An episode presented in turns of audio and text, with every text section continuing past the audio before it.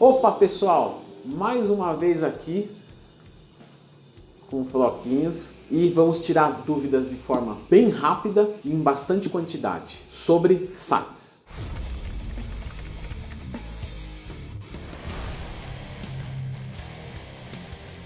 Pessoal, sempre lembrando que se vocês precisarem de um professor, vocês podem me procurar, leandrotwin.com.br, certo? Para montar os seus treinos, calcular os seus macros e mandar abraços para o Floquinhos, como muitos alunos mandam. Vamos lá falar sobre SARMs então, pessoal. Inibem o eixo, Leandrão? Sim, boa parte deles sim. Lembrando que MK677 e GW50 1516 não, porque não são SARMs. Já se conhece os possíveis colaterais dos SARMs por ser uma droga? Sim, já se tem um bom conhecimento sobre isso e você encontra no perfil de cada uma. Vale a pena comprá-los no Mercado Livre? Complicado dizer isso porque o Mercado Livre não vende, são vendedores através do Mercado Livre. Existe a possibilidade de se comprar um bom produto, existe a possibilidade de se comprar um mau produto. Melhor custo-benefício nenhum dos SARMs. SARMs não tem custo-benefício bom. Quando você compara com os esteroides anabolizantes, eles promovem menos resultados com um custo maior. Leandro, por que eu usaria uma substância desse tipo? Porque, por ser um, um modulador específico né, dos receptores androgênicos, você não é ofertado a alguns colaterais. Mestre, na sua opinião, o MK677, o MKGH, né, vale a pena? Não, certo? O custo-benefício dele é ruim também. Ostarina precisa de TPC? Precisa. O que são os SARMs? Moduladores específicos de receptores androgênicos. Então, quando você pega um esteroide anabolizante, você tem uma afinidade com todos os receptores. Por exemplo, com o receptor do couro cabeludo e da próstata e da massa muscular. Dos SARMs, não. Os SARMs do couro cabeludo, não. Então, ele não promove, por exemplo, uma queda de cabelo, mesmo promovendo um aumento de massa muscular, mas é no menor nível. SARMs com oxandrolona. Dá para se utilizar sim, principalmente o RAD 140 que vai servir como uma texto base. Já tenho ligandrol, preciso comprar outro para usar como base, texto, ou posso tomar só ele? Pode tomar só ele, mas você fica ofertado aí a uma queda de libido. Sarmes que são melhores para secar. Normalmente o ligandrol e o RAD 140 são muito potentes. Quais SARMs posso usar para hipertrofia sem afetar muito o meu eixo hormonal? Normalmente aí a ostarine ela é bastante relevante para isso, mas ainda causa uma inibição sim, tá? Se você fosse natural, que protocolo de SARMs você iniciaria hoje? Eu estou natural, certo? E se eu fosse utilizar, acredito que faria o RAD 140 e a Ostarine. É uma combinação bastante legal e bastante conservadora. Não promove grandes resultados como o Ligandrol, mas seria o que eu utilizaria. Se você fosse natural, mesmo cara, eu já falei que eu sou natural, hein, bicho? Começaria hoje com SARMs ou esteroides anabolizantes? Começaria com. Se eu, se eu não quisesse competir, SARMs, se eu já buscasse isso, com certeza esteroides anabolizantes, principalmente com orçamento limitado. É preciso fazer TPC em 100% dos casos? É, quando a gente fala de 100% é sempre né, é muito delicado, mas vou dizer que em 99% sim. Ostarina aromatiza? Não. Qual seria o mais anabólico SARM? Ligandrol. Quanto mais anabólico ele for, mais será o efeito colateral? Ele continua aqui. Sim. Quando a droga é boa, dá colateral. Quando ela é boa pra caramba, dá colateral pra caramba. Levem isso pra vida.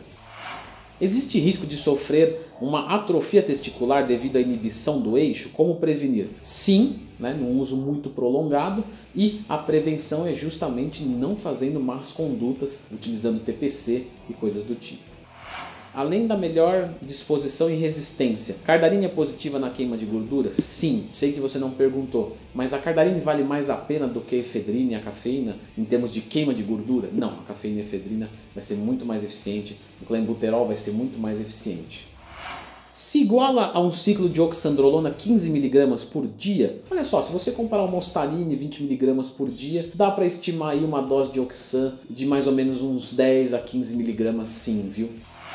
Leandro, o que acha do MK677 na TPC? Acho muito legal, acho bastante interessante. É claro que fica caro, mas se puder é bem-vindo. RAD 140 em todos os protocolos? Não necessariamente. S23 ou S4 para o cutting? Os dois são muito bons, tá? Eu ainda acho que gosto mais da andarine. TPC aconselhada para ligandrol. Pode ser mais leve, tipo uma crisina e uma ashwagandha? Não, para ligandrol é mais interessante utilizar os CERMs na TPC. Melhor SARM para cutting. e se podem ser tomados com BF acima de 25%. Para cut existem várias opções, né? Andarine, S4, S23, Ligandrol, Ostarine, RAD 140, todos eles vão muito bem e podem ser utilizados acima de 25% de BF sim. Cardarine ou Ostarine no cutting, ou os dois. Se for partir para esse submundo obscuro, é, você pode utilizar os dois, certo? Porque eles são para finalidades diferentes. A GW é, 501516 ou Cardarine ela não tem efeito anabólico. E a Ostarine, né, o MK2866, por sua vez, não tem um efeito lipolítico acentuado como da GW501516. Se eu tomar ligandrol, terei bons resultados? Sim. E pode afetar meu eixo? Irá. Há ciclos com mais de um tipo de SARMs, né, o famoso empilhamento. Qual o melhor em relação a ganhos? Sim, existe o empilhamento dos SARMs, que é a combinação deles. Você pode usar até SARMs para proteção, por exemplo, num, num, num ciclo onde há uma agressão determinada à próstata ou ao couro cabeludo, né? Procurem o meu vídeo sobre YK11 para quem tiver interesse em substâncias desse tipo. E qual o melhor em relação a ganhos? O ligandrol é o mais potente, a trembolona dos SARMs. SARMs visando emagrecimento. Válido sim. É saudável? Não. Tá? O uso dos SARMs não, não são saudáveis. É, saudável é ficar natural, correr na praia, comer fruta, tá? E eu não tô de sacanagem não. É verdade. Muitas pessoas falam assim, ah Leandro, o que você acha de eu fazer um TRT, um cruise, tomar um SARMs, né? É, não, não. Se você quer ser saudável, meu amigo, esquece fisiculturismo, tá? Vai treinar, treina com carga mais leve para manter um condicionamento, não é para ganhar massa muscular de forma excessiva, certo? Só o suficiente para não promover uma sarcopenia em longo prazo e vai ser feliz, vai ser saudável. Quando você traz para buscar performance, colocar substâncias, você abre margem para pulverização da menor saúde ofertada ao seu corpo.